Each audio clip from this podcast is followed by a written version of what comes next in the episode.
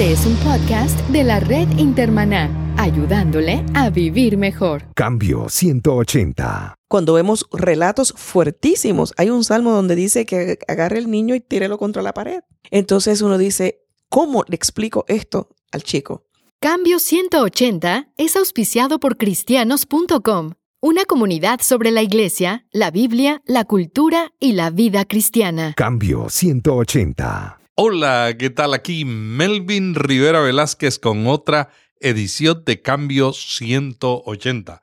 La semana pasada comenzamos una conversación con Loida Ortiz, presidenta de Bestseller Media y de Publicaciones Acento, una editorial que se dedica a publicar libros para niños y para adolescentes, sobre el tema la educación cristiana en el hogar y en la iglesia. Loida trabajó muchos años con las sociedades bíblicas como directora de publicaciones para América Latina. Loida, bienvenida nuevamente a Cambio 180. Cuéntanos cómo es esto de que los niños tienen una transición a los 13 años que los maestros de escuela dominical y los padres deben conocer. A los 13 años es un nuevo comenzar. ¿Cómo es eso? ¿Cómo es eso? Es como que te vuelven a hacer un, un, un reinicio del, del, cerebro. Así que si, si, has estado trabajando con los chicos desde pequeñitos, desde antes que comiencen a leer, cuando llega a los 13 años, refuerzas esa enseñanza. Si fallaste en esos primeros... Es un reset, ¿no? un reset más o menos de, del cerebro. Si fallaste en esos primeros años, el, a los 13 es un una nueva oportunidad de tratar de inculcar este tipo de conocimiento porque el cerebro como que vuelve a ajustarse y lo va a buscar en cualquier lugar y sabemos cuáles son eh, eh, las consecuencias de eso, porque en internet puedes conseguir muchísimas respuestas muy buenas y a veces, a veces nosotros decimos, no, esto es así y lo damos por sentado y dice, sí, ¿y dónde lo, lo en el internet? O sea, como que es la fuente irrefutable. Cuando yo era niño era, lo leí en el periódico. Entonces, otro punto muy importante, Melvin, en, esta, en este tipo de enseñanza es el rol de la familia. ¿Y cómo ayuda la familia? Es, clave. crear hábitos. Es clave el, rol de, la familia y en eso la familia falla mucho porque piensa que la educación se la tiene que dejar a la escuela y la, educación o y en la educación cristiana solamente a la iglesia. Yo lo traigo aquí para que me lo enseñen. Pero ¿cuánto tiempo está el niño en la iglesia? Mm. ¿45 minutos? ¿Una hora máximo? ¿Y el resto del tiempo qué tipo de información está recibiendo? ¿Cuál es la parte más importante de la familia? Es dedicarle tiempo también al niño, eh, separar un, espacio. Aquí hay una cadena de televisión que comenzó un programa que decía 15 minutos diario de lectura con el niño para fomentar ese hábito de lectura y ese deseo de seguir aprendiendo. Pero también la familia tiene que dar el ejemplo. Mm. O sea, un, niño que ve a su padre leyendo la Biblia y estudiando la Biblia. Va a también a desarrollar esa curiosidad. Es como el niño que ve al padre orando. Exactamente. O el niño que ve al padre fumando. O el niño que ve al padre golpeando a su mamá, se va a convertir en un golpeador. Entonces, el primer punto que tenemos que, tener en claro es que como familia, como padres, como adultos, debemos ser ejemplo para esta generación a la que queremos eh, transmitir. ¿Y qué podemos hacer para inculcar un hábito de lectura? Hay varias cosas. Una de las cosas que debemos hacer es crear un ambiente propicio, organizarnos. Debemos organizar el área y cuando decimos organizar es adecuarla a, la edad de los niños a los que estamos tratando de, educar. Por ejemplo, compramos un libro para, enseñarle al chico, pero no lo dejamos que lo toque, se lo quitamos de la mano porque lo va a romper, mm. no lo dejamos al alcance del chico, entonces obviamente comienzan a tenerle temor, no se atreven a tocarlo. Estamos inhibiendo al niño de que tenga un contacto con el libro que queremos que el niño lea. Nosotros que hemos estado en, el área de publicaciones y, de producción, agarramos el libro cuando sale de la imprenta, lo tocamos, lo guiamos, lo olemos eh, tocamos las páginas a ver la textura, movemos a ver si está buena, si tiene buena calidad. Eso mismo yo hago ahora con los libros en el iPad. Agitas el iPad y se te va de ahí. Otra cosa que debemos hacer, tanto los, en la familia como en la iglesia, es ser constantes. Mm. Separar un tiempo todos los días, en el caso de la familia, para leer que sea un momento relajado. Señalar una hora, por ejemplo, antes de acostarse, en lugar de ponerle una película que los puede agitar, que es con, la, guerra de las galaxias que tiran para aquí, que tal, que los altera. Tener un momento de relajación junto con el chico, leerle antes de, que se duerma, orar juntos con ellos y dejarlos en la mejor manera para conciliar el sueño, descansar y comenzar un, nuevo día. Estimularlos y alentarlos en, la lectura, respetar el derecho del, niño a elegir. También es, bonito eh, organizar visitas a ferias de libros. Mm. Dejar los libros al alcance de los niños. Otra manera de, de, involucrarlos en este trabajo es, por ejemplo, el libro que se rompió, junto con el chico, hacer un taller. Vamos a repararlo. E involucrarlos en la actividad para que aprendan a apreciar que debemos mantenerlo lo mejor posible, pero si se rompió, no pasa nada, lo podemos arreglar nuevamente y poder seguir disfrutando de esa lectura, de esa enseñanza. Acompañarlos, porque tampoco es dejarlos solos. El niño pequeño que, que, recién está empezando a identificar el libro, eh, que todavía no necesariamente sabe leer, hay que sentarse con ellos, ayudarle a pasar las páginas, señalar los objetos que están ahí para que se vaya entusiasmando. Y es un momento lindo, ¿no? De, de compartir entre adultos y niños. Loida, tú estás produciendo dos Biblias, una que salió hace unos meses y otra que está saliendo próximamente. Son Biblias poco raras, ¿no? Y yo quisiera que nos hablara, porque yo nunca había visto una Biblia de estudio para niños y está sacando ahora una Biblia de jóvenes. Cuéntanos cómo, cómo esas Biblias podrían contribuir a que el padre cree un hábito de lectura y le pueda enseñar la Biblia.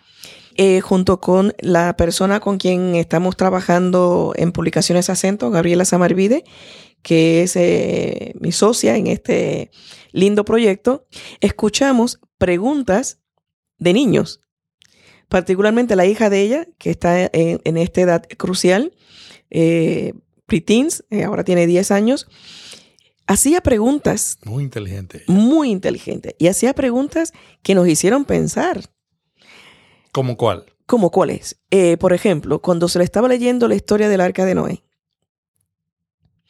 y se le explicaba que Dios le dio la orden a, Noé de que, bueno, salvó a su familia y una pareja de cada una de las especies de animales eh, fueron entradas al arca para salvarlos. Y la pregunta inmediatamente que dijo la niña fue, ¿y Dios mató al resto de la gente en el mundo? ¿Y el resto de los animales? Y nos quedamos sin respuesta. ¿Cómo le íbamos a explicar? sin dañarle su fe. Entonces, preguntas como esas. Nos, nos, tiraba ahí unas preguntitas. Otra pregunta que, viene mucho a la mente es, ¿cómo es posible que Dios, después que le dio a Abraham el hijo de la promesa, luego se lo pide en sacrificio? y como tú le dices al, al niño, Dios es amor, Dios te cuida, Dios te protege. Cuando vemos relatos fuertísimos, hay un salmo donde dice que agarre el niño y tírelo contra la pared. Entonces uno dice, ¿cómo le explico esto al chico? Entonces. Y la famosa pregunta de los jóvenes que dicen, el Dios del Antiguo Testamento es el mismo Dios del Nuevo, porque no parece. Exactamente. Y ahí esas son las, las áreas que hace un rato mencionaba, que son situaciones difíciles de entender para un adulto, mucho más para un niño. Entonces, escuchando esas preguntas, nos dimos a la tarea de reunir un grupo de biblistas de los más reconocidos en América Latina. Todos ellos tú los conoces. Mm. Y ellos trabajaron en buscar respuestas a muchas de estas preguntas que recibimos. Y aunque al inicio el, propósito no era hacer una Biblia de estudio para niños, terminó siendo una Biblia de estudio para niños. Obviamente. ¿Y cuál es el esquema de la ¿Cuál es el, la estructura? Sí, obviamente no tenemos las, no, no colocamos las notas al pie de página porque, como son las Biblias, como de, son las de estudio de adultos, sino que lo hicimos en recuadro. Entonces, hay unas secciones específicas, por ejemplo, eh, en la introducción a cada libro, eh, se hace lo que yo le llamo como un abreboca, un appetizer. La introducción, en lugar de escribir una introducción larguísima del libro y con mil cosas o demás, lo hacemos en pedacitos más pequeños para decir inmediatamente de qué trata el libro, quién se cree que fue que lo escribió, cuánto tiempo hace y eh, cuál es, de qué trata y cuál es un punto focal, digamos, en que debe el, lector fijarse. Luego de esto, es una, el concepto son dos niños hablando un niño de nueve años, una niñita de siete años. ¿Cómo se llaman? Que son hermanos. Son unos nombres bien raros, Juan y María. Ah, sí, no son comunes. no son comunes.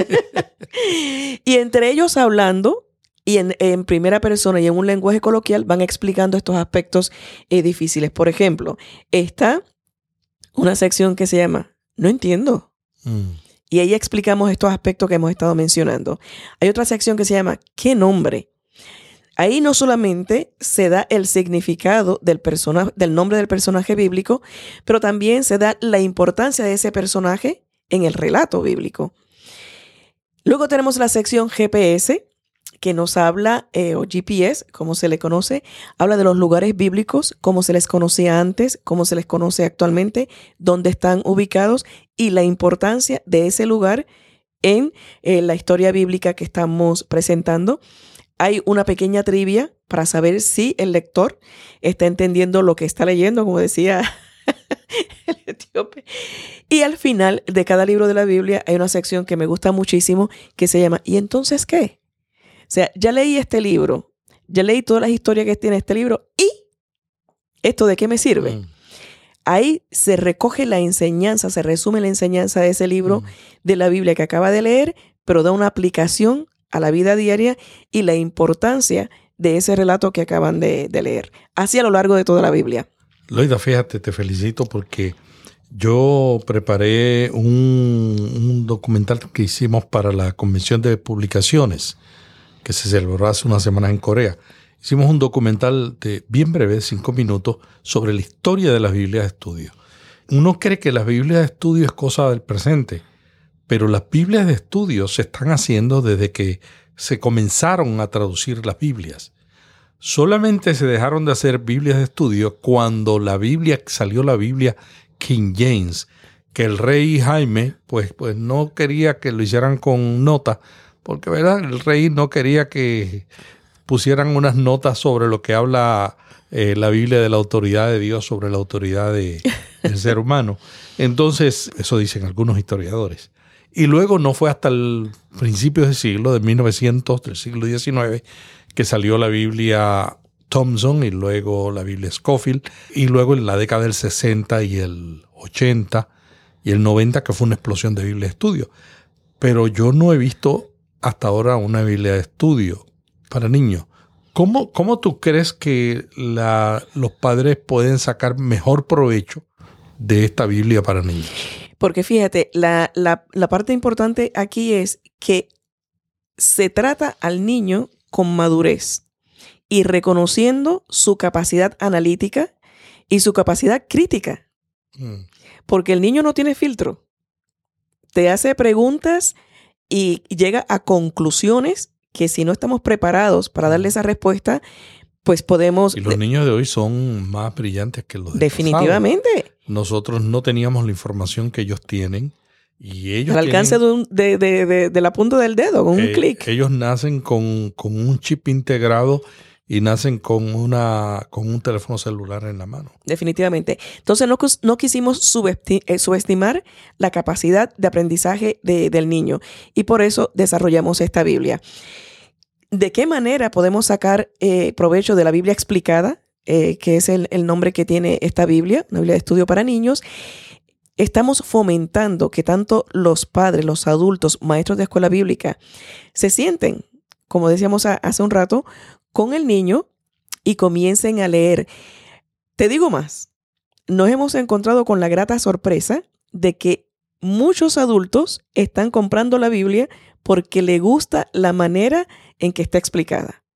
Esas explicaciones que aparecen en recuadros al lado de, cada área del texto bíblico les ha gustado tanto a los adultos que ahora para la pronto entraremos a reimpresión, vamos a hacer una portada un poquito más eh, genérica, por decirlo de alguna manera, porque los adultos la están comprando para, para beneficiarse ellos mismos. Y también fíjate, Loida, yo siento de que los adultos estamos leyendo diferente porque con la época digital ya no se leen oraciones largas. Periodismo digital lo primero que le enseñan es tres oraciones por párrafo, verbos activos, oraciones cortas y artículos no más largos de 300 a 500 palabras. O sea, nosotros ahora estamos regresando a leer como niños. Exactamente. ¿Y la Biblia qué te dice? Ser como niños, mm. porque de ellos es el reino de los cielos. Y eso era lo que hacía el Señor Jesús. Definitivamente. Su habilidad para comunicar. Para adecuarse a la, audiencia, ponerlo en palabras sencillas, explicar con ejemplos. hablarle a la cultura en la manera en que ellos lo entendían. Y en este momento te doy como primicia que estamos trabajando en el desarrollo de una guía de lectura bíblica, pero no eh, la, guía de lectura bíblica que tradicionalmente vemos, que la primera semana leete Génesis 1 hasta 28. No, estamos haciendo una guía bíblica donde estamos entrelazando las historias del Nuevo Testamento con las historias del Antiguo Testamento. Esa interrelación y esa referencias cruzadas, pero no simplemente las referencias, sino la historia. Mm. Cómo encaja una historia del Nuevo Testamento con eh, lo que ocurrió en el Antiguo Testamento. Loida, qué bueno, te felicito. Pero antes de cerrar este programa sobre la enseñanza de la Biblia en la iglesia y en el hogar, ¿podrías contarnos sobre el siguiente proyecto que están trabajando? Definitivamente, como hace un momento decía, eh, a los 13 años hay un reinicio en el cerebro de, de los chicos y chicas y pensando en eso, también se desarrolló una Biblia para adolescentes. Esta Biblia lleva por nombre Día a Día, DAT. Día a Día. Es, la, abreviación, ¿no? Día a Día. En esta Biblia para adolescentes, preciosa, bellamente diseñada, unos colores muy modernos, muy atractivos. Ahí se desarrollaron 52 devocionales. Pink, tiene el color pink. Tiene el color rojo fuerte. Em, se desarrollaron 52 devocionales con temas muy candentes, muy de actualidad y e igualmente preguntas que se hacen los chicos eh, en esta época. Se desarrolla el devocional no demasiado extenso, pero sí profundo, pero luego para cada día de la semana se seleccionó una lectura, un pasaje bíblico y hay un modelo de oración para que el chico esté conectado día a día con la palabra y con el Creador. ¿Y cuándo estará lista esa Biblia de jóvenes día a día? Ya está lista y el primer eh, eh, cargamento nos llega a finales del mes de junio. Así que ya, ya están disponibles, inclusive ya pueden hacer pedidos porque en cuestión de un mes van a estar disponibles en los diferentes países y acá en, nuestra bodega para poderlos despachar y, y hacerle llegar a las personas que estén interesados. Cerrando esta entrevista, Loida, si tú fueras a darle tres recomendaciones a un padre sobre qué puede hacer para fomentar la lectura de la Biblia, ¿cuál sería tu resumen? ¿Cuáles serían tus tres recomendaciones más importantes de todas las que has dicho?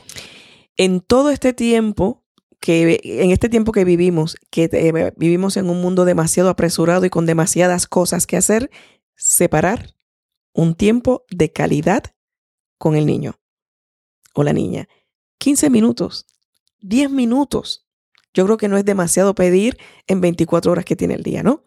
Separar ese momento relajado, desconectarse de las preocupaciones del día a día de los adultos, dedicar ese tiempo al chico, leer y orar junto con el niño. Esa es la primera recomendación. Segunda, escuchar y buscar respuestas adecuadas para ese niño. Y tercero, que la Biblia, que la lectura sea una recompensa y no un castigo. Muchas gracias a Loida Ortiz. Ella es la presidenta de Bestseller Media y de Publicaciones Acento, una editorial que se dedica a publicar materiales bíblicos para niños y jóvenes. Gracias por estar con nosotros. Gracias por la invitación. Cambio 180. ¿Cómo mantenerse relevante en un mundo diferente?